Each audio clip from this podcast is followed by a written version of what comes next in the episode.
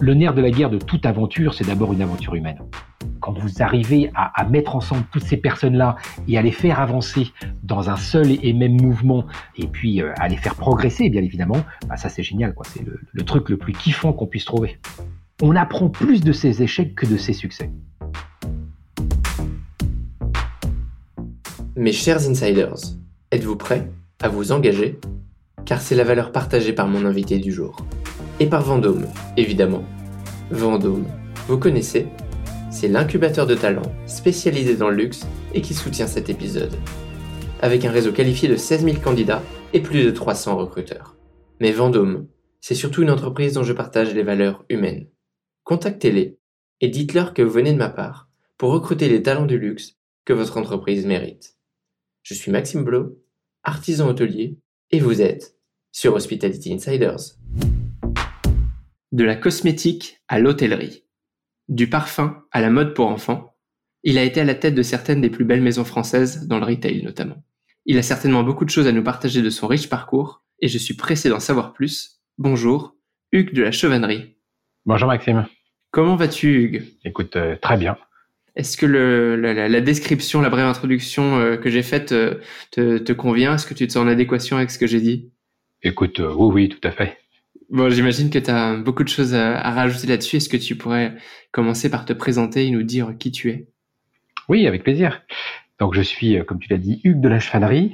je suis l'heureux papa de voilà d'une famille recomposée de, cinq enfants. Nous vivons en région parisienne et euh, en ce qui concerne mon parcours, effectivement, comme tu l'as dit, j'ai euh, la chance d'avoir un parcours assez riche, principalement dans l'univers des produits euh, qu'on appelle de luxe. Je ne sais pas si c'était la bonne, la bonne dénomination. En tout cas, ce sont des produits qui sont surtout des produits qui font rêver les consommateurs. Et voilà, et cette notion de rêve, elle a toujours été très importante pour moi dans, dans mon parcours. Donc, si on, on, on, on, commence un petit peu le, le, la jeunesse de ce parcours, il a commencé dans le retail en fait. Il a commencé dans les grands magasins. Je savais pas trop quoi faire à la sortie de mon école et euh, il se trouve qu'à l'époque, le groupe Printemps cherchait euh, des jeunes chefs de département. Et ce qui me plaisait dans ce métier, c'était un métier qui était très euh, terrain, donc très proche des équipes, très proche de la vente, puisque le samedi, euh, tu oublies tout ce qui est paperasserie et, euh, ordinateur, et tu es avec les équipes à accompagner celles-ci dans la vente, à être au contact direct avec les consommateurs. Et donc ce métier est très terrain, très très complet. Je gérais aussi bien les achats, euh, auprès de la, centrale d'achat que euh, tout ce qui était des marques inconnues, donc tout ce qui est euh, gestion des opérations commerciales. Et puis, bien évidemment, un des éléments très forts pour moi, c'est la gestion d'équipe, puisque dès le départ, un peu comme Obélix qui est tombé dans la marmite de potions magiques, ben moi, dès le départ, j'ai eu la chance de me frotter à, au management des équipes. Et ça, c'est pour moi la chose la plus passionnante euh, dans une carrière. C'est euh, le management des équipes, motiver des équipes, fédérer des équipes autour d'un projet. Ça, c'est quelque chose qui m'a toujours tenu beaucoup à cœur et qui est euh, l'une des bases de, de, mes succès dans ma carrière. Alors, donc, je commence par le printemps où je ne vais passer finalement qu'une année, mais, mais hyper intéressante, très très formatrice, donc dans un métier très très terrain. Et puis après, fort de cette expérience, j'ai une opportunité chez, au sein du groupe LVMH pour les parfums Dior qui cherchaient en fait le responsable de leur compte, qui était à l'époque le plus gros compte parfumerie de parfums Dior, qui était euh, le responsable des comptes Galerie Lafayette. Donc je vais passer en fait du distributeur au euh, fournisseur et je rentre donc euh, grâce à cela au sein du groupe LVMH, donc chez Parfums Christian Dior où je vais passer une petite dizaine d'années. D'abord donc dans un poste très terrain, euh, puisque j'étais donc euh, basé sous la coupole des Galeries Lafayette. Donc vraiment, euh, mon bureau, c'est assez exceptionnel. C'était une petite tablette que je tirais sur un stand, un, un, fauteuil qui servait aussi de poubelle pour les filles, puisque voilà. Et donc, et donc au cœur même de cette énorme parfumerie, c'était à l'époque la plus grosse parfumerie au monde, hein, les, la, la, coupole des Galeries Lafayette que tout le monde connaît, et notamment aujourd'hui par l'immense sapin qui doit être installé dessous à, à chaque Noël donc, euh, voilà, tu es entouré d'une multitude d'autres marques, tu es au cœur même de la concurrence euh, avec toutes les grandes marques, Chanel, euh, voilà, Saint-Laurent, Gucci, enfin voilà, toutes, les grandes marques de luxe que nous connaissons tous.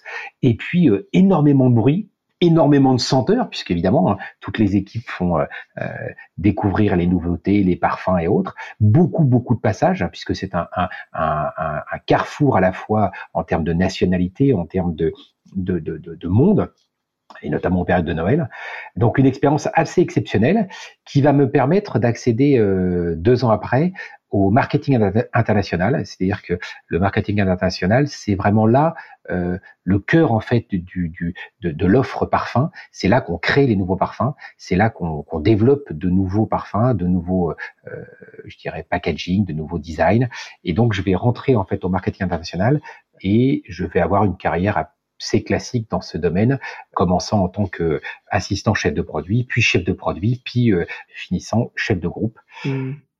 Et juste pour bien comprendre cette partie, ce que tu dis, on, on conçoit le parfum, mais évidemment, j'imagine que euh, y a une partie qui est le, le nez qui doit s'occuper de cette partie-là, la partie senteur. Toi, ce que tu conçois, c'est vraiment la partie visuelle, packaging et peut-être la commercialisation. Comment est-ce que ça va être délivré ensuite? Alors pas seulement, pas seulement en fait, on participe aussi à, l'élaboration euh, du, du, parfum puisque euh, à l'époque chez Dior, on n'avait pas de, de, parfumeur en interne et on travaillait avec des maisons de parfums externes, donc des, des fournisseurs qui sont euh, euh, connus sous le nom de IFF ou Firmenich ou, ou Givaudan. Et donc, on travaillait avec des parfumeurs externes qu'on briefait en leur disant bah voilà l'histoire qu'on a envie de raconter euh, voilà c'est l'histoire d'une femme qui fait ceci qui fait cela et donc en fonction de cette histoire eux travaillaient créativement parlant et puis après nous proposaient nous présentaient leurs propositions donc via des, des, des, premières pistes de parfum. Et puis, on travaille avec eux, euh, main dans la main, pour euh, faire évoluer ce parfum, pour choisir ce qui nous plaît, qui qu'on pense euh, correspondre le mieux à, à l'histoire qu'on veut raconter et ainsi de suite. Donc c'est vraiment un travail main dans la main avec des parfumeurs extérieurs. Mais alors je ne suis pas moi du tout un parfumeur, j'ai pas du tout l'expertise d'un ce qu'on appelle d'un nez, mais j'ai une sensibilité olfactive peut-être un petit peu plus importante que, Bien euh, sûr. je dirais, euh, monsieur ou madame tout le monde. Et euh, on la travaille surtout. C'est-à-dire que dans ma formation au sein de Parfum Christian Dior, j'ai eu pas mal de formations autour de l'olfactif pour comprendre comment on découvre un parfum, pour comprendre comment on, perçoit ce parfum-là, et puis surtout pour apprendre, alors c'est assez amusant, ce secteur d'activité a, notamment vis-à-vis des parfumeurs, a un vocabulaire très particulier en fait. Comment ah transcrire une odeur dans des mots qui permettent derrière aux parfumeurs de retravailler et de comprendre. Donc il y a, tout un vocabulaire assez particulier qu'il faut savoir développer. Et euh, voilà, c'est un travail qui est assez intéressant et qui est surtout euh, un travail d'échange passionnant avec euh, avec des créatifs. Donc ça, ça, ça c'était. Oui, je comprends. Et je, fais déjà des, des parallèles. Euh, je fais peut-être même des, des raccourcis. Mais qu'est-ce que tu penses du du rôle justement de l'odeur, de l'olfactif dans l'expérience euh, client et pas seulement dans le parfum, mais par exemple, si je, je parle du milieu que je connais le mieux, l'hôtellerie, on a de plus en plus d'hôtels qui développent des senteurs pour vraiment créer cette expérience. On travaille de plus en plus sur les cinq sens, donc pas seulement euh, le visuel, pas seulement euh, ce qu'on peut entendre dans un hôtel, mais aussi voilà, dès qu'on arrive, il y a une, une, senteur plus ou moins légère qui nous prenne le nez, qui marque un hôtel ou qu'on retrouve dans certaines chaînes. Qu'est-ce que tu penses voilà, de, de du rôle de l'odorat et de la senteur euh, dans l'expérience client justement? C'est hyper important en fait. Ça, ça, contribue au rêve, ça contribue au, au, côté parfois aussi un peu régressif. La mémoire olfactive est une mémoire qui est euh, euh, incroyable. C'est une des, des, plus importantes, hein, plus que euh, l'ouïe ou euh, la vue. Alors, on ne le sait pas souvent, sauf que malheureusement l'odorat il n'est pas partagé.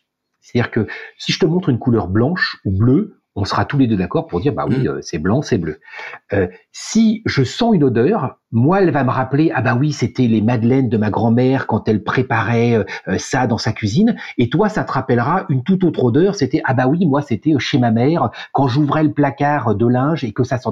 Donc, le problème de l'odeur, c'est que on a une mémoire olfactive excessivement forte et excessivement ancrée au fond de nous-mêmes et la première odeur, principalement, c'est l'odeur de la mère, hein, le, la peau de, de, de, sa maman, et notamment pour les enfants qui, qui euh, sont euh, élevés euh, et nourris au sein, il y, a, il y, a, cette odeur de lait, cette odeur de peau très forte, et qui est ancrée au fond de nous-mêmes. Et, et, cette mémoire olfactive, elle est hyper importante parce que elle, elle, fait ressurgir en nous des souvenirs, des images. Et donc, je pense que pour les hôtels qui offrent effectivement cette expérience complète, hein, complètement immersive, je pense que l'idée de travailler sur une signature olfactive, je pense qu'effectivement, euh, c'est très important. Et ça renvoie lorsqu'on se, se, rappelle d'un lieu ou d'une expérience ou d'une expérience de service, ça renvoie aussi et ça renforce encore plus le, le, le, souvenir. Ouais, c'est vrai. C'est un peu maintenant que tu le dis, ça me paraît évident à quel point euh, les senteurs sont liés euh, beaucoup plus euh, fortement aux, aux, émotions que les autres sens. Mais en effet, j'aurais du mal à décrire certaines senteurs qui pour, pour moi sont liées à certaines émotions, alors que je peux facilement décrire quelque chose de visuel. C'est exactement ça. Toute la difficulté, et c'est pour ça que je te parlais tout à l'heure de l'importance du vocabulaire partagé avec le parfumeur pour pouvoir eh travailler. C'est que euh, si je lui dis, euh, moi ça, ah, il y a une odeur salée, pour lui, euh, c'est pas automatiquement, voilà, salé, ça veut pas dire grand chose. Donc, donc c'est comment il interprète ma perception de mes émotions en découvrant ce parfum versus lui, la façon dont il les a perçus. Et en fait, ça peut être un dialogue de sourds. Hein. Si on se comprend pas, si on parle pas le même vocabulaire, malheureusement, euh, le parfumeur, il saura pas comment retravailler.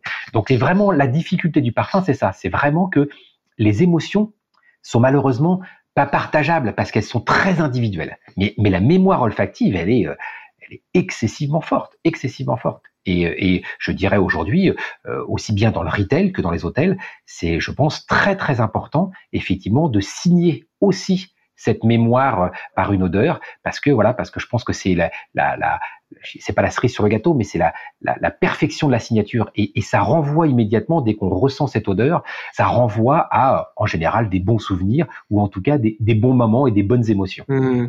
Oui, tout à fait. C'est très très intéressant. Ok, revenons à, à ton parcours. Donc euh, chez, chez LVMH, comment est-ce que tu continues pour en arriver euh, jusqu'à aujourd'hui? Alors, j'ai donc évolué euh, au fur et à mesure donc d'assistant chef de produit, chef de produit et puis chef de groupe.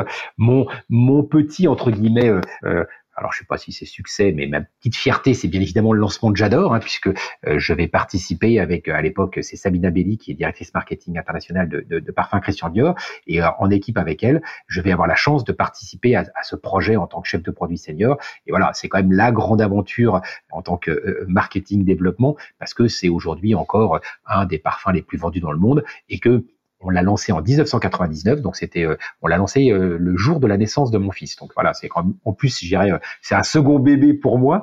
Et c'est vrai que pour moi aujourd'hui, quand j'emmenais les enfants dans des parfumeries ou même quand voilà, quand on voit des publicités, c'est amusant de se dire, bah tiens, voilà, je, je connais toute l'histoire de ce produit puisque bah, c'est vrai que voilà, j'ai travaillé pendant presque deux ans à l'élaboration à la fois de son packaging, de bien évidemment de son parfum, de ses premières publicités et ainsi de suite. Quoi. Donc c'est vrai que c'est assez, c'est une aventure assez extraordinaire et c'est une aventure dans laquelle on, y met bien évidemment son cœur. Hein. C'est moi, toute la passion que j'ai pour pour l'univers des des, des, des, marques, pour le luxe, pour voilà, c'est aussi, euh, je dirais, on y met automatiquement beaucoup de passion et beaucoup de cœur. Je crois qu'on peut pas faire ce métier-là euh, sans aussi y mettre un peu de soi-même. Donc euh, donc c'est ce qui s'est passé certainement pour J'adore.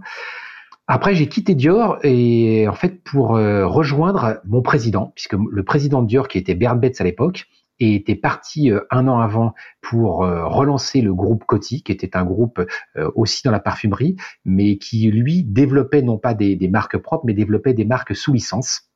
Ils avaient à l'époque des marques telles que euh, Davidoff, ils avaient Lancaster, enfin ils avaient une marque qui s'appelle Lancaster dans le post-soin. Et donc euh, Bernd Betz était parti relancer ce groupe-là.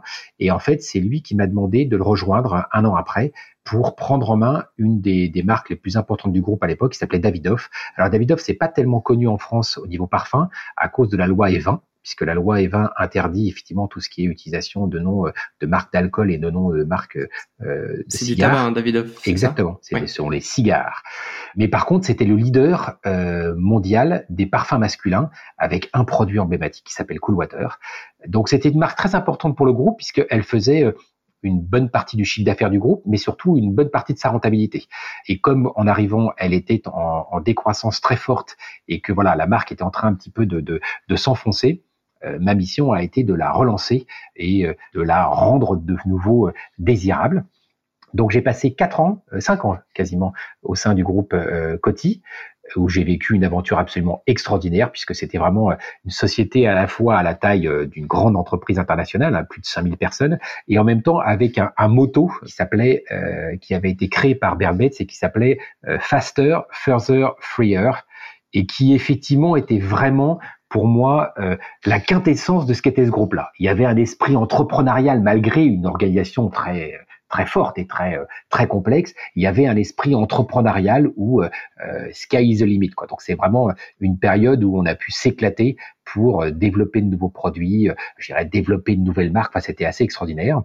J'ai euh, dans ce cadre-là repris aussi la marque Chloé. Alors là, je revenais un petit peu à mes premiers amours avec après Dior, Chloé qui est une marque magnifique parce qu'une marque euh, qui exprime une, une féminité assez exceptionnelle avec euh, une histoire de marque assez incroyable. Et puis, à un moment, je me suis dit, voilà, le marketing, développement, c'est bien, mais il fallait que j'étoffe un tout petit peu mes responsabilités et mes compétences. Et donc, j'ai recherché un poste de direction générale où je pouvais avoir à la fois les ventes et le marketing.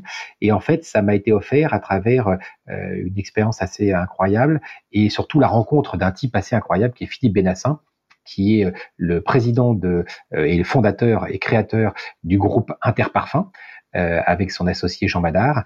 Et là, donc, je suis rentré dans une petite structure, beaucoup plus petite, hein, puisque on était beaucoup moins nombreux que le grand groupe de Coty. Et là, je suis rentré pour prendre en charge la première marque du groupe, qui était Burberry. Donc c'était une marque sous licence, licence compliquée puisque euh, licence anglo-saxonne avec une maison mère dans la mode très compliquée. Les rapports avec euh, avec Burberry étaient complexes, avec euh, beaucoup beaucoup de, d'incompréhension et de, et de difficultés à communiquer. Et là, en fait, j'ai eu la chance de rencontrer à la fois un directeur artistique exceptionnel et qu'elle était Christopher Bailey, mais, euh, mais surtout de, d'arriver au même moment qu'une femme incroyable qui était Angela Arendt et qui a véritablement euh, développé toute la facette digitale de Burberry.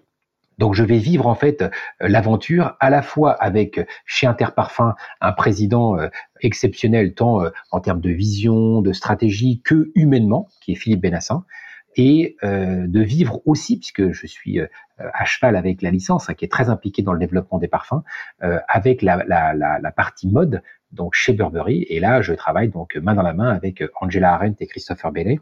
Et là, on va vivre cette extraordinaire aventure de la digitalisation complète de la marque Burberry, puisque c'est vraiment la période où Burberry va décider de prendre un, une direction 100% digitale, entre guillemets, qui va être euh, bah, la clé du succès euh, de Burberry sur les dix dernières années, avec euh, une approche excessivement innovante dans tous les domaines du digital, transformant littéralement le monde de la mode pour ce qui est aujourd'hui, je dirais, assez classique, c'est-à-dire effectivement une présence à travers les réseaux sociaux, une présence sur toutes les plateformes et une communication très drivée direct to consumer, comme on dit. D'accord. Parce que là, il faut bien se remettre dans le contexte. C'est vrai qu'on est dans, dans, les années 2000, donc euh, le, digital fait à peine son apparition. En effet, ça doit être une, révolution, quelque chose qui nous paraîtrait presque banal aujourd'hui en, en, 2020 et, plus tard. Ça devait être euh, un, gros bouleversement pour l'époque. Tu as tout à fait raison. On est vraiment, voilà, on est vraiment au démarrage hein, euh, des réseaux comme Facebook, voilà, qui, qui ont commencé déjà bien, bien s'implanter, mais les marques l'utilisent pas du tout. Euh, à l'époque, il y a une page Facebook euh, Burberry, mais qui n'est pas drivée par Burberry. Et en fait, l'idée justement, c'est qu'est-ce qu'on peut faire de tout ça, puisqu'il y a quand même aujourd'hui un engagement de consommateurs qui s'intéressent à la marque et qu'on, à qui on ne parle pas, euh, qu'on ne gère pas et à qui on ne donne pas une certaine visibilité. Donc, donc ça va être vraiment tout le démarrage de ce qu'on appelle aujourd'hui communément le consumer centric. C'est comment aujourd'hui je parle à ma communauté, comment j'interagis avec elle, qu'est-ce que je lui offre en plus, comment je peux la valoriser. Enfin, toutes ces questions-là, à l'époque, elles se posent pas du tout. On ne sait pas trop comment le gérer. Et honnêtement, on se dit, euh, voilà, on a suffisamment de soucis avec nos boutiques, avec nos wholesalers, avec voilà, euh, pourquoi aller en plus s'embêter avec euh, ces réseaux qu'on maîtrise pas très bien. Comme ça a changé depuis. ah oui, ah oui, oui. Bah, non, non, c'est extraordinaire. Bah, c'est un, changement aujourd'hui qui est extraordinaire parce qu'aujourd'hui, euh, c'est vrai que les marques euh, sont redescendues un peu de leur piédestal pour continuer à faire rêver, mais cette fois-ci en, s'occupant un petit peu plus de euh, qu'est-ce que veut le consommateur et qu'est-ce que dit le consommateur. Et je trouve ça génial parce que finalement, je trouve que c'est une très bonne chose aujourd'hui d'écouter le consommateur et surtout de pouvoir échanger avec lui qui sont mes consommateurs et, euh, et euh, qu'est-ce qu'ils veulent et, euh, et, mes produits auxquels j'ai pensé, voilà, que j'ai imaginé comme ça, est-ce qu'ils répondent aujourd'hui en termes de rêve, en termes d'émotion, en termes de qualité à ce qu'attendait le consommateur? Et ce qui est assez amusant pour moi, c'est que dans mon expérience, qui a été d'abord très terrain, puisque comme je te le disais, j'étais au sein de la coupole des Galeries Lafayette, donc en direct avec le consommateur, ce qui est assez rare. Hein. Donc j'interagissais avec mes consommateurs, mais j'interagissais avec une dizaine, une centaine de consommateurs par jour maximum. Là, avec le digital, j'ai la possibilité d'interagir avec des millions de consommateurs et donc d'avoir en termes d'insight, en termes d'échange, quelque chose de beaucoup plus riche, de beaucoup eh plus instantané surtout. Mmh, complètement. Et, tu le disais très bien tout à l'heure, le, côté direct. en fait, finalement, n'importe quel consommateur, via ces réseaux notamment, peut se faire entendre auprès de la marque, alors que à l'époque, euh, pour se faire entendre d'une grande marque comme un Dior ou un Burberry, euh, ça, ça paraissait très compliqué euh, il y a 20 ans en arrière. On est bien d'accord. Il fallait écrire un courrier à la direction. Oui, oui, oui, qui était complètement oublié, que bon, qui était géré par un service qualité, mais qui voilà, bon. Donc c'était impossible. Aujourd'hui, il y a une, une, un focus et une possibilité d'interaction avec les marques qui est exceptionnelle. Et, et, et ça a, a obligé les marques à un changement d'attitude, et on en parlera certainement tout à l'heure, parce que je pense que c'est un des sujets qui va, qui va certainement te faire réagir, c'est euh, mon expérience à travers l'hôtellerie, où effectivement l'hôtellerie a peut-être été un des, un des métiers dans lequel cette transformation digitale a été la plus impressionnante et surtout la plus stressante, parce que là, pour le coup, euh, euh si on, on, en parlera certainement tout à l'heure, hein, mais la pression euh, euh des avis sur des euh, TripAdvisor ou des bookings, pour un hôtelier, c'est des sueurs froides ou des, des, des nuits d'insomnie, quoi. Donc, donc. Je le confirme. oui, oui, oui. Donc voilà, donc c'est c'est incroyable cette transformation, combien elle a apporté mais dans le bien, je dirais. Alors, il y, a toujours des travers, il y a toujours effectivement des, des difficultés, mais, mais dans le bien, c'est-à-dire dans le bien, notamment dans, dans l'écoute, dans l'échange et dans la communication. Donc, dans le sentiment, effectivement, d'être au service d'eux. Mmh et ça, je pense que c'est très important. Oui, absolument. Et alors, justement, comment est-ce que tu, tu bifurques de cette euh, partie interparfum à ton expérience hôtelière qui, qui se fait juste après, je crois? Oui, exactement. Alors en fait, c'est amusant, c'est que euh, j'ai eu la chance dans ma carrière de pouvoir réaliser un rêve de gosse. Voilà, c'est tout. C'est que euh, grâce à Philippe Benassin, en fait, à un moment donné, Burberry va décider de récupérer sa licence en interne et donc nous perdons cette licence. Bon, alors moyennant un, gros chèque, hein, donc euh, voilà, tout, tout, se passe bien. Mais lorsque Burberry quitte Interparfum, bah, Philippe me dit, bah voilà, Hugues, tu t'occupais de Burberry, euh, on n'a plus Burberry aujourd'hui, donc euh, tu peux rester bien évidemment chez Interparfum en attendant qu'on trouve une nouvelle licence ou un nouveau projet, ou si tu veux, bah voilà, moi je t'aiderai financièrement parlant et si tu un projet personnel, bah écoute, je serais ravi de pouvoir t'aider. Et ça, c'est la magie d'une personnalité comme Philippe, c'est que voilà, c'est que euh, il m'a permis effectivement de réaliser ce rêve de gosse. C'est que euh, donc j'ai quitté Interparfum pour euh, reprendre avec des associés. Alors un projet hôtelier. Au départ, c'était un projet hôtelier. Et tu vas voir ce qui est assez amusant, c'est que il y a toujours ce qu'on a décidé stratégiquement en termes de vision de faire, et puis ce qu'on a fait en réalité, qui était très très éloigné. Mais, mais en tout cas, ça a été une aventure absolument exceptionnelle. Et pourquoi je disais un rêve de gosse? Parce qu'en fait, étant jeune au moment de mes études, j'avais euh, voulu faire euh, l'école hôtelière de Lausanne, qui est quand même la référence dans le milieu hôtelier. Et malheureusement, mes parents n'avaient pas les moyens de me payer ça. Donc voilà, donc j'ai fait autre chose, j'ai fait une école de commerce un peu plus classique. Mais c'était toujours resté un peu dans ma tête, ce monde de l'hôtellerie euh, qui m'attirait. Euh, j'avais la chance de voyager beaucoup euh, chez Dior ou chez Coty, donc j'avais la chance d'être plutôt de l'autre côté de la barrière en tant que client et non pas en tant que responsable d'hôtel. J'ai compris à travers cette expérience au sein de l'hôtel Le Pigonnet à Aix-en-Provence combien ce métier était un métier à la fois de passionné, mais surtout un métier excessivement euh, demanding en termes de rigueur, en termes de, de, de disponibilité, en termes voilà, c'est un métier euh, exceptionnel. Et donc effectivement, donc j'ai eu la chance de, de gérer un hôtel, donc de racheter d'abord cet hôtel puisque ça a été assez long qui était situé à Aix-en-Provence, qui est un très très bel hôtel de 5 euh, étoiles. Alors à l'époque, pour être très sincère, je suis pas persuadé qu'il méritait vraiment ces 5 étoiles, mais il les avait quand on l'a acheté, donc voilà. Mais par contre, aujourd'hui, il les mérite largement. Et surtout, il a fallu faire tout un travail de relance de cet hôtel qui malheureusement avait perdu euh, pas mal de sa superbe par un management qui s'est un peu essoufflé. Euh, c'est un hôtel familial en fait, et la troisième génération n'était pas vraiment passionnée par l'hôtellerie, qui est un métier très dur. Et donc, euh, et donc voilà. Et donc on a, on a eu la chance de le reprendre avec des partenaires hôteliers euh, euh, qui sont le groupe Esprit de France, qui avait déjà des hôtels à Paris, mais qui n'avait pas du tout d'hôtel en province et surtout pas d'hôtel 5 étoiles. Et donc voilà. Et ça a été une aventure de presque deux ans absolument incroyable. Et, et alors, plusieurs questions déjà pour qu'on se rende bien compte un peu quelle était la taille de, de l'hôtel. Il y avait combien de chambres? Il avait 52 chambres. 52 chambres. Et du coup, vous avez gardé les équipes en place ou vous avez dû complètement reconstruire euh Non, ça a été notre chance. Alors, on a étoffé un peu les équipes sur certains euh, sur certains postes, notamment le, côté commercial, le côté events, et puis euh, un peu renforcer la réception où il y avait quelques faiblesses. Mais sinon, on a eu la chance de pouvoir s'appuyer sur des équipes en place qui étaient des vrais professionnels et qui manquaient juste de quoi, euh, ce qui a souvent d'ailleurs comme problématique dans les entreprises, c'est cette vision, c'est de, de, de, gens qui les emmènent, de leaders. Quoi. Aujourd'hui, cet hôtel, il avait malheureusement plus de patron, plus de chef, quoi. Et donc, et donc, bah derrière, les équipes en restauration, les équipes en chambre, les équipes de réception, enfin, tout le monde était un peu perdu. Tout le monde essayait de faire le, mieux possible, mais mais il y avait quand même besoin de reconstruire un petit peu euh, une vision. Je crois que les gens ont besoin, moi, dans, dans, dans les succès que j'ai pu avoir au niveau entreprise, l'importance de bâtir une vision et de dire aux gens, voilà, je vous fédère autour d'un projet ce projet, euh, déjà les faire adhérer à ce projet, et puis après les emmener, et puis leur dire, euh, vous m'accompagnez pas juste parce que, euh, bah, en fait, je vous paye et j'ai une bonne bouille, mais je vous emmène dans un projet, quoi. C'est-à-dire qu'il y a une direction, on sait où est le bout de la montagne, et on y va tous ensemble. Et à certains moments, c'est moi qui tire, mais à d'autres moments, c'est euh, toute l'équipe qui pousse. Donc voilà, c'est une espèce de d'alchimie de, très importante dans le management de, de, de projet, et notamment dans, dans un projet comme l'hôtellerie. Mmh. Et, justement, c'était quoi tes, plus gros challenges de general manager? Tu parlais de rigueur tout à l'heure, tu parles d'un métier d'hôtelier qui est très compliqué. Qu'est-ce que tu as trouvé difficile? Et également, euh, là-dedans, il y a un mot qui, qui ressort, que tu, que tu dis sans le dire et que tu dis même complètement, c'est le terme d'engagement qui, j'ai l'impression, est est plus fort encore dans ce métier que dans d'autres. Si moi je te dis engagement, qu'est-ce que ça t'évoque? Mais c'est l'engagement de toutes les équipes derrière un, une ambition. Et, l'ambition pour l'hôtel, et notamment dans un hôtel de, de ce niveau, hein, de 5 étoiles, c'est qu'il y a une attente du consommateur qui paye assez cher quand même hein, euh, sa chambre.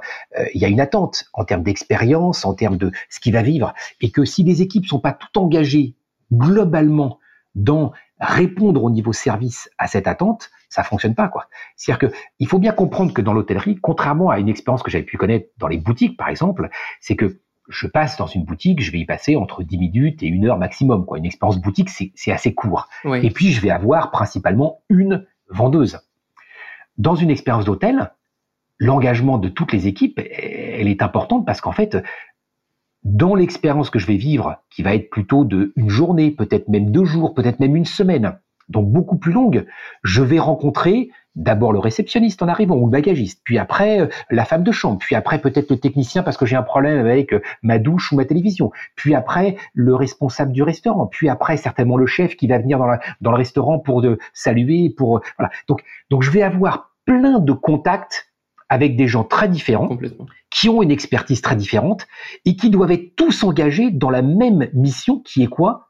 Qui est faire en sorte que le client qui nous a fait confiance, eh ben, il vive une expérience exceptionnelle.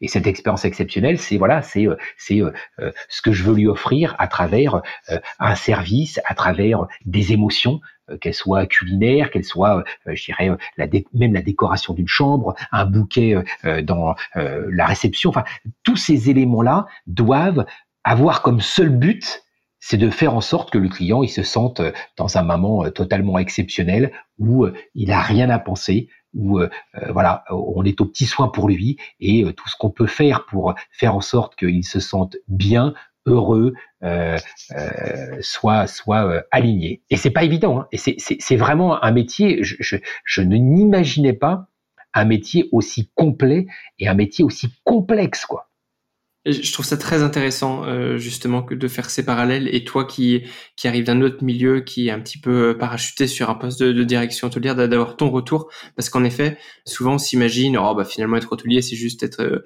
aubergiste accueillir quelqu'un et servir un verre. Et puis nous on aime bien se caricaturer en disant qu'on est des aubergistes. Mais derrière il y a une complexité humaine qui est très très difficile à à, à manœuvrer. Il faut être un vrai manager avec, avec des de... l'alignement de toutes les équipes qui doivent communiquer parfaitement. Euh, ah, Monsieur Martin est arrivé et au moment de la réception, au moment de son checking, a soulevé que il aimait bien, j'en sais rien moi, euh, euh, le Coca Light. Bon, que cette information-là, qui est une information mineure, mais qu'elle soit remontée immédiatement pour que la femme de chambre ait bien en tête que ah dans le minibar je vais peut-être mettre un Coca Light parce qu'en fait bah non il y a que des Coca. Enfin, c'est des petites choses, mais c'est un milliard de petites choses qui fait que si on les prend et qu'on les porte comme étant véritablement quelque chose qui a de l'importance pour le client, parce que si le client au moment de son checking a eu euh, cette réflexion-là, bon, euh, bah peut-être que voilà, dans un mauvais hôtel on n'y ferait pas attention. Dans un hôtel de luxe, on doit se dire ah, je peux peut-être faire la différence et voilà. Et quand il arrive dans son minibar, il y a euh, au lieu d'avoir un Coca normal, il y a un Coca Light. Enfin, encore une fois, c'est plein de micro détails, mais qui obligent une chaîne de communication quasi parfaite entre différentes équipes qui ont différentes responsabilités, mais qui tous confèrent à une mission globale qui est il faut que ce moment de passage dans notre hôtel soit juste exceptionnel pour le client. Et ça, nulle part ailleurs, il y a cette pression à un moment donné euh, aussi forte. Je, l'ai vécu dans et pourtant j'ai travaillé pour des marques voilà, euh, assez exceptionnelles quand même, hein, Dior, euh, Chloé, Burberry, enfin voilà, c'est quand même des marques incroyables. Mais à aucun moment jusqu'à cette expérience hôtelière, je n'ai vécu cette tension aussi forte qui ne, ne supporte aucune rupture, qui ne supporte aucune faiblesse. Quoi. Il faut être en permanence au top. Quoi. Et ça, waouh J'ai une admiration sans borne aujourd'hui pour les hôteliers et pour ceux qui font ce métier-là, parce que ça ne peut être qu'un métier de passionné. S'il n'y a pas de passion, vu la tension permanente, le stress permanent, les horaires qui sont très lourds, puisque c'est quand même un métier où on est 24-24, 7 jours sur 7. On ne peut pas se dire, bah c'est dimanche, bon, le client, euh, il se débrouille, euh, voilà, moi j'ai d'autres choses à faire. C'est pas possible. Donc cette pression permanente, elle est euh, inégalable inégalable. Et, si on n'est pas passionné, si on vit pas au plus profond avec ses guts, avec ses, ses tripes, ce métier, on n'en fait rien, quoi. Ça, ça peut pas marcher. Hmm, tu, as, tout dit. C'est un, bon message de, soutien aux hôteliers et un, bon conseil pour ceux qui ne qui ne le sont pas, qui voudraient le, le devenir ah tout à fait. Et j'aimais bien, donc tu, parlais de d'alignement, euh, là, où j'utilise le, terme de, consistance, d'excellence de service. Justement, comment est-ce qu'on fait pour garder, pour reprendre ton terme, cet alignement du début jusqu'à la fin euh, Donc c'est cette même consistance d'un point de vue managérial. Comment est-ce qu'on s'assure d'avoir cette même précision du début jusqu'à la fin de l'expérience selon toi? Alors, la première chose, c'est d'avoir des, idées claires sur ce qu'on veut offrir. Quand on est, quand j'ai pris la tête de, de, l'hôtel Le Pigonnet à Aix-en-Provence, il a fallu première chose que je dise voilà, l'offre que je vais faire de cet hôtel, c'est pas, euh, c'est, on l'avait, on l'avait euh, claimé luxe made in Provence. Donc, on partait du principe que le client qui avait réservé chez nous, ce qu'il voulait vivre, c'était une expérience qui était liée à la Provence. on est inscrit dans la Provence, dans une des plus belles villes de Provence, enfin une des plus belles villes de Provence. Quand on est en Provence, il y a beaucoup, beaucoup de très jolies villes et très jolis villages. Donc il fallait qu'on soit cohérent par rapport à cette offre-là. Donc réancrer en fait l'hôtel et son offre dans ce qui était euh, voilà euh, euh, la région et tout ce qu'elle pouvait offrir de beau à la fois extérieur mais aussi de ses produits et autres. Donc on a réancré complètement l'hôtel autour de ça. Et puis une fois que c'était euh, c'était euh, fait, on a été au bout des choses. Effectivement, notre minibar, euh, bah, on y trouvait principalement des produits locaux qu'on avait sourcés localement et qui étaient des produits qu'on avait tous testés, aussi bien les femmes de chambre que le responsable du restaurant, que le chef, pour voilà pour se dire bah tiens voilà qu'est-ce qu'on sélectionnait? On avait sélectionné donc des produits de locaux, des partenaires locaux pour essayer justement de mettre en avant la production locale. Et puis après c'est c'est en permanence de partager tous les matins ce moment de partage avec tous les chefs d'équipe, hein, donc euh, euh, la réception, euh, le comment dirais-je, les équipes d'housekeeping, les équipes du restaurant et tout, c'était de partager à la fois sur ce qu'on a fait fait de bien la journée d'avant, aussi bien financièrement parlant, est-ce qu'on avait bien rempli le restaurant, où en étaient les taux de remplissage et ainsi de suite, que qualitativement parlant, ah bah tel client il s'est plaint. Donc c'était des moments, ça durait une petite demi-heure, trois quarts d'heure maximum, mais c'est des moments clés, quoi, parce que c'est des moments d'échange où là, clairement, toutes les équipes doivent partager pour qu'on dise voilà les problèmes qu'on a rencontrés, voilà euh, tiens il y a tel client qui est un peu difficile, pour essayer de se dire ok on, met le focus sur ça. Ou qu'est-ce qui s'est mal passé? Ou, s'améliorer en permanence? Ou bien évidemment euh, féliciter quand on avait besoin de féliciter, c'est-à-dire que et après chaque chef d'équipe reprenait un petit quart d'heure, ça c'était très important. On a l'impression que c'est du temps perdu, mais c'est du temps gagné pour les équipes euh, reprenez un petit quart d'heure pour débriefer ses équipes sur ce qu'on s'est dit. Donc c'est vraiment, je pense que le plus gros challenge, alors c'est facile sur, un, sur une équipe de 50 personnes et 50 chambres, ça doit être beaucoup plus complexe effectivement qu'on est sur des gros paquebots de 300, 400 chambres. Hein. Et là, je dis euh, chapeau parce que pour arriver à, à, gérer ça à plus grande échelle, c'est beaucoup plus compliqué. Mais c'est arriver à avoir une communication et un système de communication très fluide et très rapide pour que bah, on soit en permanence euh, avec une attention maximale vis-à-vis du client et vis-à-vis de ce que lui attend en termes en termes Mmh, je suis entièrement d'accord avec toi. Et alors, tu, euh, tu passes deux ans donc dans cet hôtel euh, au Pigeonnet. Qu'est-ce qui fait que ça s'arrête? Pigonnet, Pigonnet. Pigonnet, pardon. Important, important. je me rappelle toujours d'un commentaire sur TripAdvisor au, départ où on était quand même un tout petit peu effectivement euh, en train de remettre les choses en place. Ouais. Et il y avait un commentaire qui effectivement avait dit venez vous faire pigeonner au Pigeonnet. Mmh. C'est important en effet de, de nuancer alors. donc c'est Pigonnet. Pigonnet. Et euh, donc tu passes deux ans là-bas. Qu'est-ce qui fait que ça se termine et, sur quelle expérience tu, tu bifurques? Alors c'est un métier, encore une fois, que je découvrais. Hein. Je, je, je, me suis retrouvé du jour au lendemain, hein, une fois qu'on a racheté l'hôtel, à devoir gérer mes 50 chambres et, mes 50 euh, personnes dans l'équipe, euh, ne connaissant rien d'hôtellerie. Hein. Je n'ai, je n'avais jamais fait d'hôtellerie de ma vie. On avait effectivement un groupe hôtelier qui était partenaire financier, mais qui globalement, depuis le départ, avait dit voilà, on lui avait dit voilà, nous, laissez-nous euh, euh gérer cette histoire. On a vraiment envie de, de voilà, de, de on était tous, en fait, les trois associés, on était tous des grands voyageurs. Donc, on s'était tous dit, tiens, il y a on a plein d'expériences d'hôtel, mais il n'y a jamais eu vraiment l'hôtel dans lequel on avait envie de se poser en se disant c'est voilà c'est euh, il y a un esprit familial, il y a un esprit euh, euh, un peu particulier, une ambiance un peu particulière. Donc on, on, on, tenait vraiment beaucoup à ce qui nous laisse libre de faire ce qu'on avait envie de faire en termes de voilà d'émotion et d'expérience. Et ils nous ont laissé vraiment libre cours à, nos envies. Donc ça, ça a été génial. L'hôtel a explosé hein, puisque euh, on était 23e sur TripAdvisor quand on a repris l'hôtel. Et quand j'en suis parti au bout de 18 mois, on était numéro 3 à Aix et je crois qu'aujourd'hui on est numéro 2, voire même numéro 1. Euh, l'hôtel en termes de croissance, enfin de remplissage, voilà, c'était euh, c'était un hôtel qui avait une grosse saisonnalité. On a réussi à, à faire baisser euh, beaucoup la saisonnalité et à remplir l'hôtel, ce qui est assez difficile sur la, le sud de la France, même en hiver. Enfin, voilà, donc on a véritablement cassé la baraque à tout point de vue, parce qu'on a eu une approche qui est une approche effectivement peut-être euh, un peu naïve, et puis surtout, je pense que ça a été intéressant, c'est que comme on n'y connaissait rien, on a testé beaucoup de choses et finalement, bah, avec un peu de naïveté, avec euh, un sens du service et une communication euh, vis-à-vis des équipes, et puis surtout avec des équipes qui n'avaient qu'une envie, parce que c'était des passionnés et c'était des vrais pros.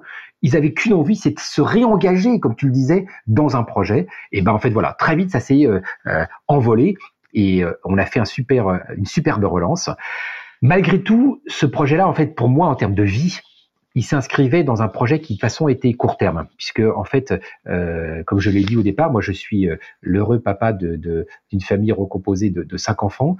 ma femme poursuivait elle-même un projet à Paris qui était en fait, elle est professeure de yoga et elle crée elle son son son atelier yoga, donc voilà un lieu qu'elle qu'elle gère elle-même et dans lequel elle donne des cours de yoga.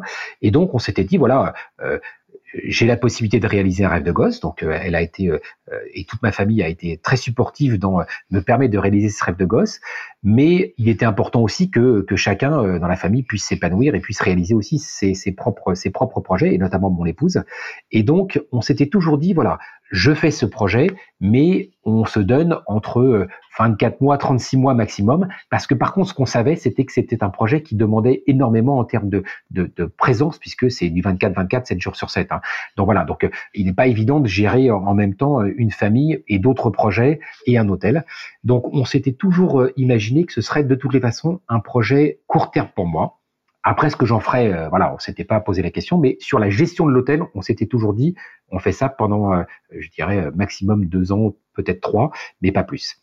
Et puis en fait, il se trouve que l'hôtel étant bien relancé et que voilà, l'équipe était bien redrivée, la mon adjointe qui était la fille d'un des actionnaires, qui était une fille formée à l'EHL, était tout à fait apte à reprendre l'hôtel et à voilà à continuer sur cette lancée. Donc, il était temps pour moi de passer à autre chose. Et en fait, à ce moment-là, c'est un chasseur de tête qui est arrivé pour me proposer un, un, une nouvelle responsabilité qui était un truc qui était assez exceptionnel parce que c'est une marque qui euh, voilà, est une marque absolument sublime et, et dans lequel je, je, me suis éclaté pendant deux ans, qui était Bonpoint en fait. Et donc c'est un chasseur de tête qui m'a chassé pour le poste de président de Bonpoint. Et pour moi, c'était voilà, c'était reprendre l'aventure d'une marque exceptionnelle et puis et puis de revenir un petit peu sur Paris puisque voilà, je faisais les allers-retours entre Paris et Aix à l'époque et c'était pas toujours très simple à gérer non plus. Donc voilà, donc l'aventure s'est terminée là et l'aventure s'est terminée aussi en tant qu'actionnaire, puisque l'hôtel, on l'avait racheté avec des associés. Et euh, à partir du moment où moi j'avais plus les mains dans le cambouis entre guillemets, euh, je, ne, souhaitais pas rester euh, actionnaire parce que voilà parce que c'était pas mon but premier. Moi mon but premier c'était vraiment de gérer et de fédérer l'équipe. Donc j'ai revendu mes parts et l'hôtel Pigonnet reste dans mon cœur parce que voilà parce que j'ai toujours beaucoup de plaisir à avoir des nouvelles de l'équipe en place qui est toujours là quasiment tous tous présents. Et, euh, et donc, j'ai régulièrement des nouvelles. Mais, euh, mais malheureusement, voilà, malheureusement aujourd'hui, euh, j'ai quitté ce monde de l'hôtellerie avec quand même, hein, je sais que tu, tu, tu, me poseras la question tout à l'heure sur qu'est-ce que je ferais, qu'est-ce que je pourrais faire si, si on revenait dix ans en arrière. Peut-être que j'aurais pas pris cette décision-là. J'en sais rien aujourd'hui. Voilà, les choses ne sont pas passées comme ça, mais bon. Et c'est important, si tu, tu parlais du fait que les équipes sont encore en place, c'est un bon marqueur de consistance, justement, que presque dix ans après, on, c'était des, des, des, belles personnes. J'ai rencontré là-bas des vraies belles personnes, pas des gens, je dis encore une fois, des, des passionnés, des experts de ce métier, euh, des gens vraiment super quoi. Voilà. Donc euh, ils ont un très bel hôtel euh, qui est exceptionnel dans Aix, avec un magnifique parc, avec une petite vue sur la Sainte-Victoire, avec voilà, c'est un c'est un c'est un lieu merveilleux. Hein. Moi tous les matins je prenais mon petit déjeuner dans la grande salle, voilà avec euh, avec euh, les équipes, euh, avec quelques quelques personnes de l'équipe autour de moi. Enfin, et puis bien évidemment, c'était aussi une façon pour moi de de commencer à un peu interagir ou de voir un peu les nouveaux clients qui étaient arrivés dans la nuit et autres. Et, pour moi, c'était quand même, enfin voilà, c'était le paradis sur terre, quoi. C'est trop trop dur. je, je, sais où séjourner à Aix-en-Provence grâce à toi alors. Et alors, maintenant, d'un point de vue client, quel est ton meilleur souvenir? D'expérience-là, on, a bien envie d'être dans, ton hôtel, mais toi, peut-être tu as déjà vécu euh, un grand moment en tant que client. Et euh, qu'est-ce qui t'a marqué dans cette, euh, dans cette expérience? Alors, on reparlera quand même dans l'univers de l'hôtellerie, parce que je pense que c'est important, notamment en termes d'expérience, sur l'importance aussi et, et l'adaptabilité de ce monde de l'hôtellerie pour aujourd'hui euh, les marques de luxe et de retail. Hein. Donc garde ça en tête parce que c'est un sujet que, qui, qui, me paraît important d'aborder et qui m'a énormément euh, aidé dans la suite de mon parcours, notamment euh, dans mon expérience retail avec Bonpoint et voire même dans mon expérience suivante avec Caron. Mais pour répondre à ta question, eh ben écoute, alors je vais faire de la pub pour Chanel. Il se trouve que ma femme avait acheté des lunettes de soleil Chanel chez un, un distributeur Chanel, donc pas, chez, pas dans une boutique Chanel, mais chez un, un, un distributeur Chanel. Elle adorait ses lunettes. Et deux ou trois ans après, ses lunettes se sont cassées. Elle, elle s'est assise dessus, je crois. Et euh, je me dis bon, elle adore ses lunettes. Je vais retourner chez Chanel euh, dans une boutique pour voir ce qu'ils peuvent faire. Quoi. Je suis donc client français. La boutique déborde de monde et bien évidemment à l'époque, on est avant le Covid, déborde d'une clientèle euh, très internationale et notamment asiatique. Et euh, je vois autour de moi des clients qui achètent des sacs, des chaussures, enfin voilà quoi, et une équipe de vente aux petits soins qui voilà, qui sont là, euh, enfin, voilà le, le, le niveau de service qu'on peut attendre de Chanel. Et moi, j'arrive avec mon petit sac, euh, mes lunettes, euh, j'irais toutes cassées, et en plus des lunettes qui, j'irais, datent d'une autre d'une autre ère, et pourtant exceptionnelles une vendeuse arrive, s'occupe de moi et je lui explique mon cas en disant voilà c'est un problème de service après-vente, euh, les lunettes sont cassées, ma femme les adore, qu'est-ce que vous pouvez faire? Et là, je vais vivre une expérience qui, euh, pourtant, je suis euh, pas client, a priori je vais pas racheter, ou si j'achetais peut-être que je remplacerais des lunettes, mais voilà donc et par rapport à, à, à toutes ces autres clientes autour de moi qui achètent beaucoup et on sait très bien que ces, ces vendeuses sont aussi rémunérées à ce qu'on appelle à, à, au chiffre d'affaires qu'elles font elle va s'occuper de moi parfaitement, mais parfaitement. Et je regarde parce qu'à l'époque, je suis, euh, j'ai déjà vécu euh, dans l'hôtellerie, donc je suis très sensible au niveau de service. Et je regarde les autres clientes, on leur a servi un petit café, on les a fait asseoir et tout. Et moi, qui suis pourtant, je dirais vraiment, euh, voilà, le client lambda, j'ai le droit exactement au même niveau de service. Elle me fait asseoir, elle me dit est-ce qu'on peut vous servir un verre d'eau ou un petit café? Je vais vous demander de patienter, je vais aller voir avec le service après-vente ce qu'on peut faire et tout. Et je vais avoir un service mais exceptionnel quoi alors que je vais pas, ça va durer presque une demi-heure, je vais pas générer un gramme de chiffre d'affaires et pourtant, je vais avoir exactement la même attention que toutes les autres clientes qui sont autour de moi et qui elles pourtant sont en train d'acheter et de générer du chiffre d'affaires. Et je me dis quand même respect. Et au moment de partir, la fille, me redonne mes lunettes. Moi, j'étais arrivé avec un espèce de sac en plastique tout pourri. Elle me redonne mes lunettes dans un petit sac Chanel, dans lequel elle pose délicatement euh, la petite fleur, là, enfin le petit, euh, c'est pas un magnolia, c'est un, euh, je sais plus quoi, la, fleur de Chanel, euh, scotché sur le sac, et elle me rend ça très délicatement en me disant, écoutez, voilà, monsieur, j'espère que vous n'êtes pas trop déçu. Bien évidemment, si vous voulez, je me ferai un plaisir de vous présenter la nouvelle gamme lunettes Chanel. Enfin, expérience incroyable. Je me dis cette fille-là a, entre guillemets, en termes de chiffre d'affaires, perdu une demi-heure avec moi, clairement, pendant toutes ses autres copines ont facturé du chiffre, ont facturé du chiffre, et pourtant, j'ai eu le sentiment d'être le client le plus important pour elle. Et ça, c'est waouh, quoi.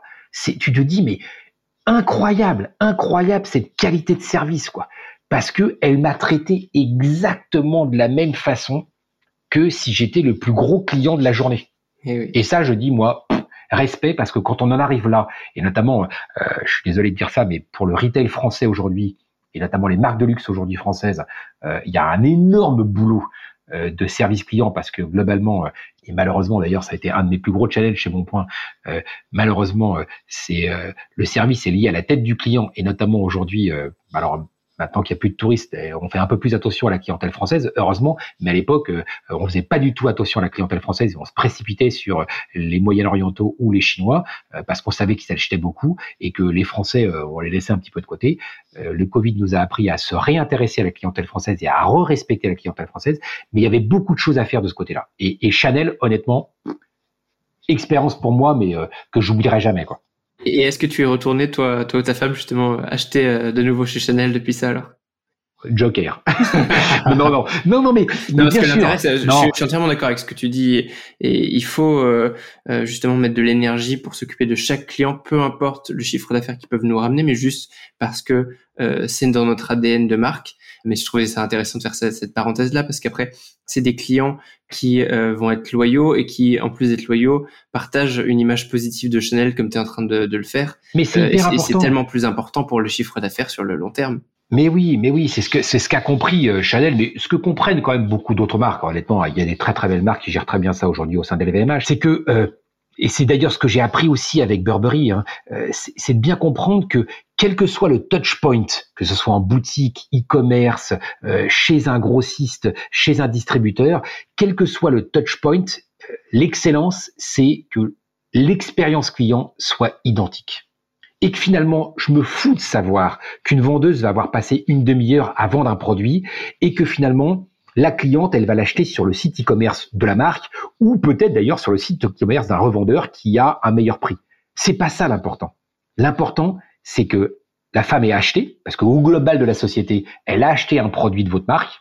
Et deux, surtout, c'est qu'elle a vécu quelque chose en termes d'expérience qui fait que elle le gardera en tête et que demain, si elle a un cadeau à faire ou si elle a envie de se faire plaisir, elle reviendra vers cette marque. Et ça, c'est effectivement le nerf de la guerre de toutes les marques de luxe aujourd'hui. Complètement. Et alors, euh, revenons-en à, ton parcours, ton long parcours. Et pour euh, terminer, je crois, donc euh, sur la, suite de bons points qui nous amène peut-être jusqu'au moment présent. Voilà, qu'est-ce que qu'est-ce qui t'a amené à finir avec bons points? Comment est-ce que tu as rebondi? Et, où est-ce que tu en es aujourd'hui? Alors, bon point, malheureusement, voilà, malheureusement, euh, je ne me suis pas entendu avec l'actionnaire à un moment voilà important de, la croissance de, de Bonpoint et donc nous nous sommes séparés. Et après en fait j'ai ne voulant pas chercher spécifiquement voilà, être entre guillemets euh, à la recherche d'un emploi, comme on dit souvent, euh, je me suis dit que mon expertise me permettait d'accompagner en fait euh, des fonds d'investissement dans leur stratégie d'achat et dans leur réflexion autour des marques. Puisqu'en fait, moi, mon savoir-faire finalement, c'est tout ce qui est la marque, son ADN, son histoire et comment bâtir sur cette, cette histoire et cet ADN euh, une vision, une stratégie et euh, toucher de nouveaux clients ou, euh, lancer de nouveaux produits. Donc c'est un peu ça mon savoir-faire. Et ça, effectivement, cette expertise-là, qui est une expertise quand même importante, acquise dans des, très belles maisons, elle avait un gros intérêt pour les fonds qui en permanence se penchent sur voilà sur des, boîtes à racheter, des projets à financer. Et donc, j'ai commencé à proposer mes services à, à, à des fonds, ce qu'on appelle des small and mid cap. Donc, c'est des fonds qui euh, investissent entre 1 million et 30 euh, millions dans des sociétés qui sont entre 0 et 100 millions de chiffre d'affaires. Voilà, c'est à peu près mon, mon niveau d'expertise. et donc, j'ai travaillé sur beaucoup, beaucoup de secteurs, des secteurs que je connaissais pas. Un peu, euh, finalement, même si j'ai un parcours très cosmétique, un peu des, ce qui fait ma force, c'est cette flexibilité que j'ai de pouvoir travailler en fait dans des secteurs d'activité qui finalement euh, euh, sont très différents les uns des autres. J'ai travaillé ici euh, bien dans l'horlogerie que dans l'hôtellerie, que dans les parfums cosmétiques, que dans le retail pour enfants. Enfin voilà, donc j'ai fait des métiers très différents. Et ma force, c'était justement cette adaptabilité par rapport à ce que tu disais, par rapport à des notions d'engagement d'équipe et de fédérer des équipes, parce que ça c'est le nerf de la guerre, par rapport à des moyens de communication, notamment digitaux, à travers le service, à travers la communication, à travers l'engagement des consommateurs. Et donc tous ces métiers-là que je maîtrise plutôt pas mal, eh bien effectivement euh, c'est un peu le, nerf de la guerre aujourd'hui de toutes les problématiques des entreprises dans l'univers du luxe, euh, du service euh, ou du retail. Et donc j'ai travaillé pour pas mal de, de, de fonds sur des sujets voilà euh, euh, divers et variés. Et puis dans ce cadre-là, je suis tombé sur euh, un fonds qui se penchait sur une maison à racheter qui était les parfums Caron. Et donc, euh, euh, j'ai travaillé en amont sur ce qu'on appelle l'évaluation, entre guillemets, ce qu'on appelle la due diligence. Donc, c'est l'évaluation, en fait, en amont du rachat des parfums Caron. Et puis, en fait, au bout de, de, de deux, trois mois, la propriétaire, enfin celle qui rachetait Caron, m'a dit, bah écoute, euh, voilà, ça fait trois mois que tu bosses dessus, euh, tu nous as proposé une stratégie de relance qui nous plaît. Est-ce que ça te dirait pas de voilà de, de participer à cette relance? Et donc, j'ai intégré au moment du rachat, donc en octobre 2018, les parfums Caron pour relancer euh, une des plus belles marques et des plus emblématiques marques de parfums euh, de luxe euh, qui s'était malheureusement endormie depuis de nombreuses années et qui ne demandait qu'une chose, c'est à être, être relancée, à être réveillée et à de nouveau rayonner à travers le monde. Et donc j'ai fait ça pendant trois ans. Et j'en suis sorti en juillet dernier. Et aujourd'hui, j'ai repris ma casquette de voilà de, de conseil auprès des fonds. Et voilà, et je travaille sur pas mal de projets d'investissement euh, que veulent faire des fonds dans divers, divers secteurs d'activité, puisque aujourd'hui, euh, la dynamique euh, des fonds est très très forte dans cette période un peu post-Covid.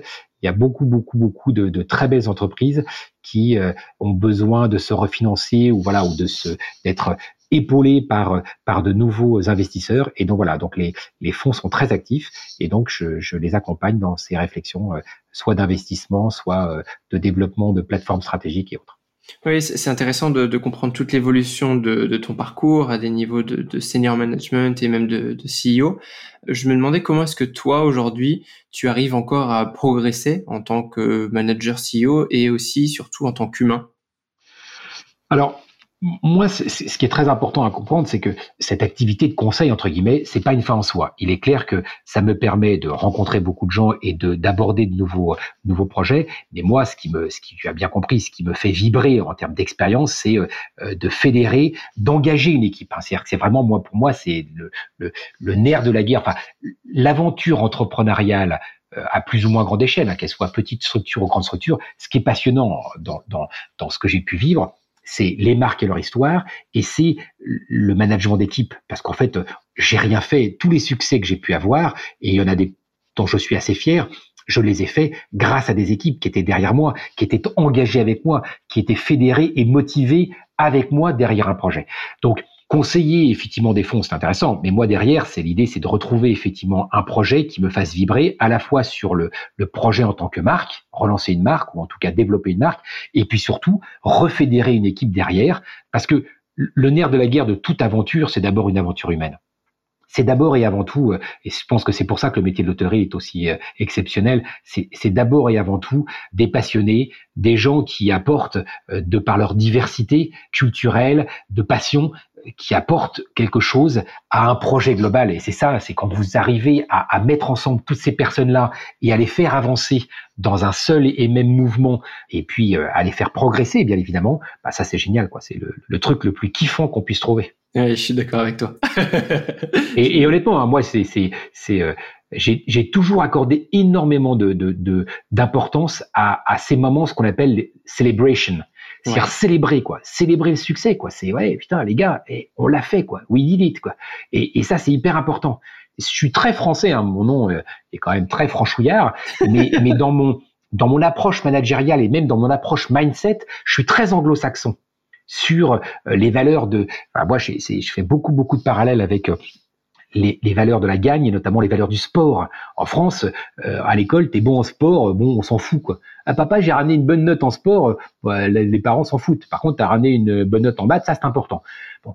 Aux États-Unis, c'est pas du tout le cas. Le sport peut être un tremplin pour avoir une très bonne université. Mais parce que les valeurs du sport aujourd'hui, sur le dépassement de soi, sur la, la gestion du stress, sur le collectif, quand on est dans un sport collectif, euh, euh, c'est des valeurs hyper importantes dans l'entreprise, hyper importantes, et que, bah en fait, euh, bah non, en France, elles sont très très minimisées, alors que chez les Anglo-Saxons, elles sont excessivement valorisées. Donc pour moi, ça c'est des choses très importantes. Et puis une autre chose que j'aime beaucoup chez les Anglo-Saxons et qu'on trouve pas malheureusement en France, c'est et, pourtant je suis le produit même de la gestion des échecs, c'est la valorisation de l'échec. En France, euh, je me suis retrouvé hein, dans, dans, dans, dans, certains moments de mon, mon parcours hein, au chômage entre guillemets. Oui, euh, voilà, c'est. J'ai été entre guillemets licence, enfin viré, euh, voilà, euh, ou révoqué quand on dit ça pour un, un président. c'est des moments durs, hein, c'est des moments, notamment quand vous êtes en plus en pleine, je dirais, croissance et que vous dites mais voilà, rien ne peut m'arriver, ça explose, tout se passe bien quoi. Et puis d'un coup, bah, l'actionnaire vous dit bah voilà, c'est fini, au revoir quoi. Je me suis fait larguer entre guillemets parce que c'est un peu ça le truc. Mais on apprend plus de ses échecs que de ses succès. Ça a beau être euh, connu, mais, mais, mais je suis l'exemple parfait de je me suis jamais posé de questions tant que ma carrière était euh, euh, entre guillemets flamboyante. Le jour où je me suis pris une claque dans la gueule parce que voilà, parce que bah un jour on m'a dit bah voilà non au revoir. Et ben en fait il y a un moment où effectivement on se prend le truc dans le mur et c'est vraiment c'est vraiment dur hein, comme expérience, mais il y a un moment où on se dit, euh, voilà quoi, on est au pied du mur, on vient de se prendre le mur. Et ben il y a un moment de réflexion. Et en fait, on, on se pose des questions en disant, mais qu'est-ce que j'ai fait? Qu'est-ce qui s'est passé? Qu'est-ce qui fait que je me sois pris ce mur et que, bah, pof, ça s'arrête du jour au lendemain, quoi? Et je pense que les Américains ont une approche par rapport à l'échec qui est exceptionnelle. Oui. Et dans un CV, ils vont valoriser l'échec. Et, et, et c'est intelligent. C'est pas du tout un tabou comme chez nous. Exactement. Euh, en France, c'est ah attends, tu t'es fait virer. Ah, ah ouais, t'es au chômage. Ah ouais, il, il, doit y avoir un problème. Ce mec-là doit avoir un problème. Bon. Aux États-Unis, si vous n'avez pas rencontré et si vous valorisez pas vos échecs dans un CV, ça va poser un problème. Un mec qui n'a eu qu'une carrière flamboyante, les Américains disent ouais, mais bon, comment va-t-il réagir face à l'échec? Si lorsque je l'embauche il rencontre un mur, et ça peut arriver, personne n'est à l'abri de ça, comment va-t-il réagir? Est-il capable de, un, réfléchir à ce qui s'est passé, et deux, remonter en selle? Donc les Américains, cette culture de l'échec, et surtout de la gestion de l'échec, c'est-à-dire que voilà, c'est pas euh, pleurer, euh, ah, je, me suis pris le mur et puis voilà. Bon, non, c'est euh, lève-toi et marche quoi. reprends le truc, remonte en selle et puis on voilà. Et fort de toutes les erreurs que tu as faites, parce que voilà, on fait tous des erreurs. Moi, le premier, eh bien, euh, se dire, ok, je, je les referai pas, ou en tout cas, euh, j'ai appris que ces, ces trucs-là, ça pouvait me, faire foncer dans un mur. Et, et, les Américains valorisent énormément ça. Et en France, pas du tout, pas du tout. Et c'est une vraie, une vraie erreur, parce que un, ça peut arriver à tout le monde, et que honnêtement, le mec qui me dit, euh, non, moi, j'ai jamais fait d'erreur dans ma vie, très sincèrement, j'y crois pas trop, et que c'est ce qui nous enrichit nos erreurs. Mmh, je suis entièrement d'accord avec toi et c'est s'il y a bien un conseil à retenir, c'est clairement celui-là.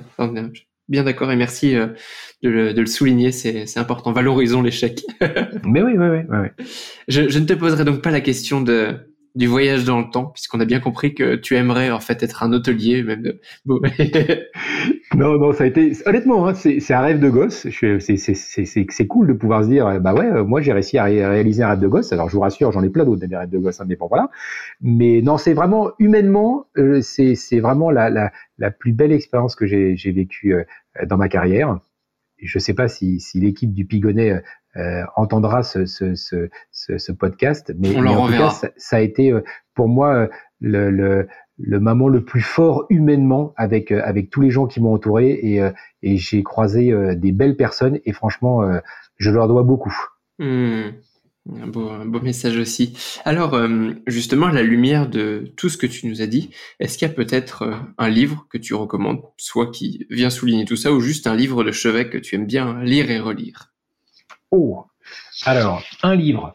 Euh, alors, si tu voyais ma bibliothèque, tu saurais que malheureusement, c'est pas un livre, c'est plutôt une centaine de livres. Ah, je suis. Euh, il peut y en avoir plusieurs, mais peut-être pas une centaine quand même. Ce serait trop loin et Non, non, pas du tout. non, en plus, en plus, je lis euh, tout et n'importe quoi. Je, ça va du polar au, livre d'histoire. Alors, je suis passionné par l'histoire, tu l'as bien compris, voilà, parce que j'adore ça. Et puis, je trouve que, contrairement à toutes les bêtises qu'on nous dit actuellement, l'histoire, avec toutes ses erreurs et toutes ses bêtises, nous apprend des choses. Et justement, on nous apprend surtout à pas les refaire. Donc, arrêtons de ce, négationnisme débile actuel sur euh, éradiquer toute l'histoire.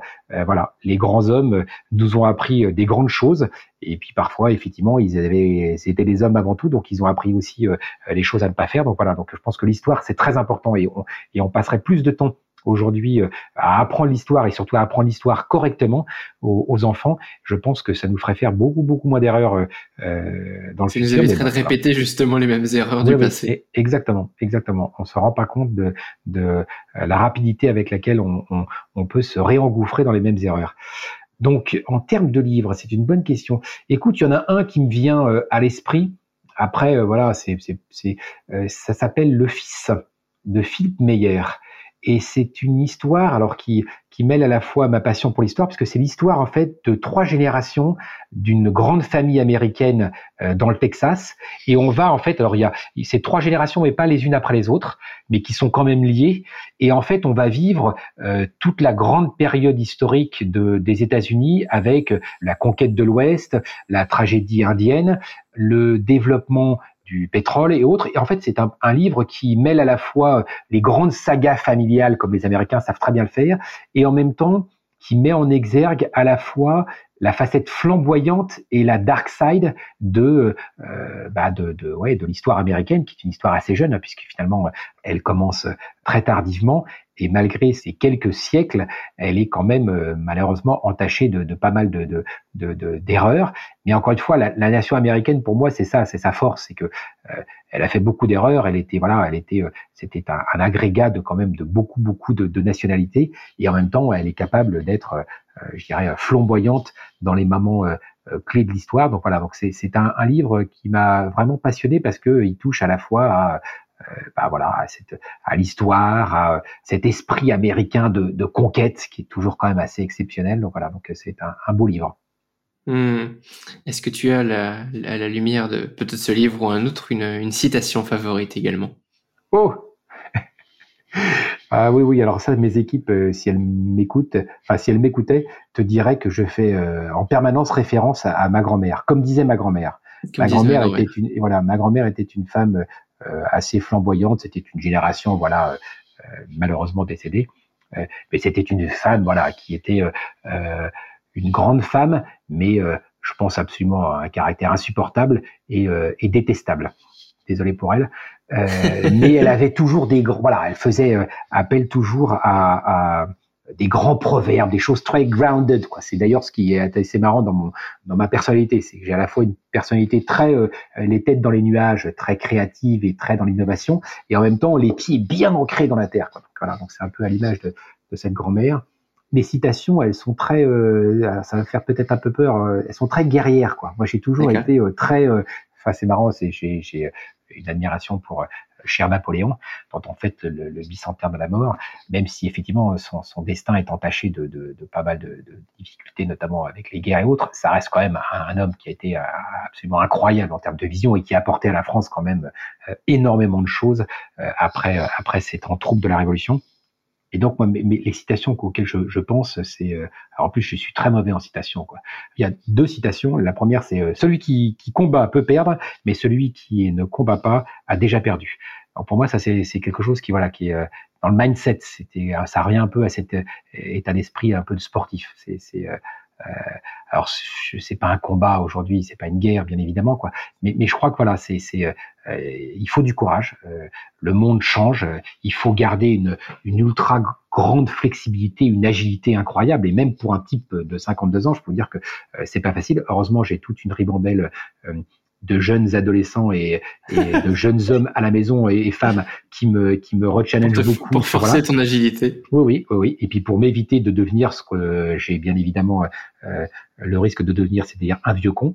Hmm. Et puis l'autre, l'autre, c'est, euh, je crois beaucoup à, à cette notion de leader en fait. Je crois que euh, même si on est beaucoup plus aujourd'hui dans un style de management très participatif, très collaboratif, euh, je crois qu'il est très important et, et, tu vois, j'aurais aimé euh, dans ma vie rencontrer un, un personnage comme Steve Jobs. J'ai moi-même dans ma carrière eu la chance de croiser euh, des mentors et je dis vraiment c'était des mentors, un, un Bern Bates, un Philippe Benassin, une Sabine Belli chez Dior. Euh, sont, ont été vraiment des mentors, c'est-à-dire des gens qui m'ont apporté à travers leur vision, à travers leur charisme, des choses qui m'ont donné envie de, de m'élever, de, de, me, de me dépasser. Et je pense que c'est très important aujourd'hui, cette notion de leader. Et, et pour moi, euh, je repense à cette situation qui dit euh, euh, j'ai plus peur d'une armée de 100 moutons dirigée par un, un, lion que d'une armée de, de 100 lions menée par un mouton. Et, et je crois que c'est un peu, même si voilà, encore une fois, dans cet esprit un peu de, des médias sociaux, on pourrait immédiatement sortir du contexte cette phrase en disant ouais des moutons, alors on doit être des moutons. Non, c'est pas l'esprit. Mais l'esprit, c'est c'est je, je, crois au charisme d'un leader. Je crois euh, à la force de conviction. Et, et cette force de conviction, euh, et notamment quand on a l'énergie euh, pour y la partager et puis voilà emmener des équipes derrière, bah c'est génial quoi c'est génial. Et en plus, quand derrière, ben, on a, je dirais, une victoire ou un succès et qu'on pense et qu'on n'oublie pas de le célébrer avec ses équipes, euh, je veux dire, c'est le, le plus grand kiff du monde. Complètement. Ce sont des, beaux mots de, de, management et, de leadership. Et euh, justement, euh, qui est-ce que tu aimerais voir invité sur Hospitality Insiders après toi, Hugues, pour parler de tous oh. ces sujets, leadership, euh, excellence de service. Après moi, oh là là là là là là, ça va être difficile après moi. Mmh, tout à fait. Non non non, pas du tout, pas du tout. Euh, non non, déjà tu as reçu euh, il y a pas très longtemps l'un de mes mentors, un type que voilà que, que, que j'adore, qui est Stanislas de Kersis. Donc c'est déjà fait. Donc euh, parce que sinon je t'aurais bien évidemment engagé à, à, le rencontrer parce que c'est un personnage. Plus on avance dans les épisodes, plus ça devient difficile hein, de, de, ouais, ouais, non mais bon, euh, non mais alors là j'ai l'humilité de, de voilà de, de, de reconnaître que je n'ai pas la carriance ni la flamboyance de ce cher Stanislas qui est vraiment quelqu'un d'exceptionnel aussi bien humainement que professionnellement parlant. euh, non, alors j'aurais eu envie de te dire, oh, si tu avais pu interviewer Steve Jobs, j'aurais adoré rencontrer ce personnage. Pourtant, qui était a priori hein, de, de, de, des échos et des biographies qu'on peut avoir, un type absolument euh, détestable euh, humainement, mais, mais je crois voilà un type qui était capable d'une vision et euh, d'une projection absolument incroyable. Donc voilà, moi c'est quand même c'est des types qui aujourd'hui euh, euh, ne m'influencent pas, mais mais qui euh, quand même sur, sur lequel j'ai une admiration sans borne. Et non, bah moi dans mes dans mes mentors, hein, voilà, si si demain je disais je te conseille de recevoir des gens qui ont des, des, des, des, belles histoires, beaucoup plus belles histoires d'ailleurs que moi à raconter. C'est bien évidemment Bern qui a été quand même pour moi un de mes grands, un grand, grand patron euh, et un grand capitaine d'industrie euh, qui a fait un travail admirable chez Dior, euh, qui est resté malheureusement très peu de temps, mais qui après a véritablement transformé et fait de Coty ce que c'est aujourd'hui, c'est-à-dire alors que Coty était en totale décrépitude à l'époque où il, devient président, c'est lui qui a vraiment transformé cette maison de façon incroyable. Et puis, euh, et puis moi, dans mes mentors, bien évidemment, je parlais tout à l'heure de, de Philippe Benassin, qui est quand même, euh, lui, un entrepreneur qui a créé Interparfum de toutes pièces à la sortie de l'essai avec son, son copain Jean Madard, et qui aujourd'hui est euh, tant humainement que en termes de vision, est un type exceptionnel. Donc voilà, donc je pense à ces deux-là. Et puis et puis mon petit coup de cœur parce que c'est quelqu'un que je n'ai pas vu depuis très longtemps mais, mais que j'aime beaucoup et avec qui j'ai passé euh, euh, cinq super années euh, à l'époque du lancement de J'adore et de Dior, c'est Sabine Belli, qui aujourd'hui est la présidente de Pomelato et qui est une femme qui en termes de justement de charisme, en termes de créativité, en termes de euh, comment dirais-je, de euh, capacité à euh, faire rêver les gens, qui est assez exceptionnelle. et donc voilà, donc c'est trois personnes auxquelles je pense parce que c'est des personnes. Ça me fait, ça me fait une belle liste et on, et on sent que la, la, la passion se transperce. Il faudrait avoir l'image en même temps que le son. Il y a tellement qu'il s'agit quand tu parles de ces invités, on voit, on voit que tu te, tu te remémores des moments forts avec eux et ça me donne d'autant plus envie de les, les accueillir sur le podcast. Donc transmets-leur le message. Bon, écoute, en tout cas, tu vois, tu, parles de, de, de, de, mes mouvements et tout. J'ai un côté très italien pour ça. Et puis surtout, tes, mes équipes te dirais, euh, voilà, alors je, pense que ça, ça se, se, transmet à travers le débit de parole qui est assez énergique. J'ai une énergie effectivement assez débordante, mais mes équipes me disaient souvent, mais assez fatigante aussi. Hmm. Mais bon, je, suis quelqu'un de passionné. Voilà, je suis quelqu'un de passionné, donc c'est vrai que j'ai du mal à, à canaliser cette espèce d'énergie débordante. Mais, mais voilà, c'est passionnant à, entendre. Et alors justement, pour euh, ceux qui n'ont pas assez de, cette énergie, qui aimeraient en avoir plus, comment est-ce qu'on peut te, te, contacter, Hugues? Oh bah C'est très simple. Voilà, c'est euh, principalement LinkedIn. Et puis après, euh, bah, en général, LinkedIn, je réponds toujours. J'ai toujours fait très attention à, à euh, voilà, euh, même si je, j'ai très souvent effectivement des demandes pour est-ce que vous pouvez m'aider, est-ce que vous pouvez m'embaucher, est-ce que vous pouvez voilà, euh, je réponds toujours, même quand c'est en une ligne, on dit écoutez voilà désolé, j'ai pas de poste ou autre, mais je répondais toujours, donc donc c'est le meilleur moyen de me contacter. Et puis après, quand c'est pour des sujets un petit peu plus spécifiques, je partage mon mail ou mon portable. Bien et, sûr. et, et, là, on, voilà, on rentre dans une discussion plus one to one. Parfait. Hugues, tu nous as partagé euh, énormément de, contenu euh, très riche. Euh, néanmoins, j'aimerais te laisser le, mot de la fin. Si tu avais un, dernier message à faire passer à nos insiders, qui sont les auditeurs de ce podcast, quel serait-il? Oh, bah, Rester passionné. Malgré tout ce qui peut se passer aujourd'hui dans le monde, malgré tout, voilà, ce qu'on nous prédit comme avenir, pas toujours très ensoleillé et très rayonnant. Garder la foi, euh, voilà, euh, il y a plein de choses à faire. Je, je vois dans la nouvelle économie, euh, dans les jeunes autour de moi, enfin voilà, plein de plein de d'ambition, de, d'émotions, d'envie de, de créer, d'envie d'être entrepreneur et tout. tout ça, voilà, faut garder beaucoup de positif et, et continuer à avancer. C'est hyper important. Je crois que voilà, le, il y a plein de choses encore à créer, il y a plein de choses à faire, euh, plein d'innovations encore à inventer. Et euh, je suis très optimiste euh, pour la, la, la, suite des aventures. Donc voilà, donc il faut garder cet optimisme malgré, je dirais, tout ce qui se passe actuellement. C'est important. Eh bien, merci beaucoup pour pour ça et merci d'être venu faire un tour sur Hospitality Insiders. On te souhaite tout le meilleur pour la suite et à bientôt. Merci à toi. À très bientôt. Mes chers insiders, merci d'avoir écouté cet épisode jusqu'au bout. Si vous êtes encore là, c'est que vous avez certainement aimé le contenu. Si c'est le cas, n'hésitez pas à laisser 5 étoiles et un commentaire sur Apple Podcast. C'est mon TripAdvisor à moi. Depuis peu, vous pouvez également laisser une note sur Spotify. Et surtout, surtout, pour ne rien rater de mes actualités, abonnez-vous à la newsletter sur hospitalityinsiders.net. Je m'appelle Maxime Blo et je vous dis à bientôt